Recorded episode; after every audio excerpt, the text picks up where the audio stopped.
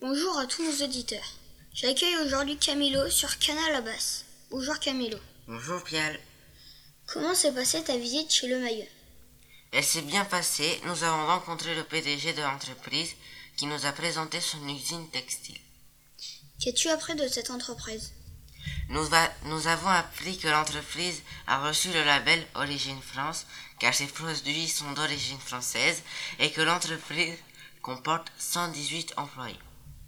Où le Maillot vend-il ses produits Le maillot n'a pas de marque spécifique, il vend à des particuliers mais aussi à des grandes marques comme le slip français.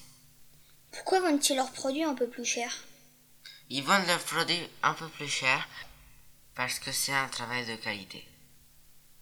Et qu'est-ce qui fait que le travail est de qualité Parce que les vêtements sont fabriqués par des humains et non par des machines. Et comme tout est conçu et réalisé sur place, ça va plus vite. Ça me fait penser aux entreprises qui conçoivent et fabriquent des produits dans des pays différents pour payer leurs salariés moins cher. Forcément, ça prend plus de temps.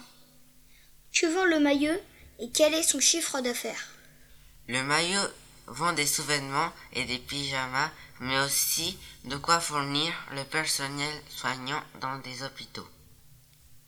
Son chiffre d'affaires est de 6 millions d'euros par an.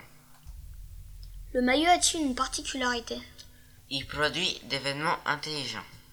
Mais qu'est-ce qu'un vêtement intelligent Un vêtement intelligent est un f- vêtement qui contient de l'huile de chanvre, de la caféine et de la vitamine E. Quand on met le vêtement, les produits se diffusent dans le corps et permettent à la personne de maigrir. Quand et qui a créé l'usine Le Maillot L'usine Le Maillot a été créée par Henri Le Maillot en 1947. Où est située l'usine L'usine s'est installée en 1969 à Saint-André. Trouves-tu que c'est important d'aller visiter une usine quand tu es au collège Oui, parce qu'on n'a pas tous les jours l'occasion d'aller visiter une usine et ça nous permet d'avoir des idées pour ce que l'on voudrait faire plus tard.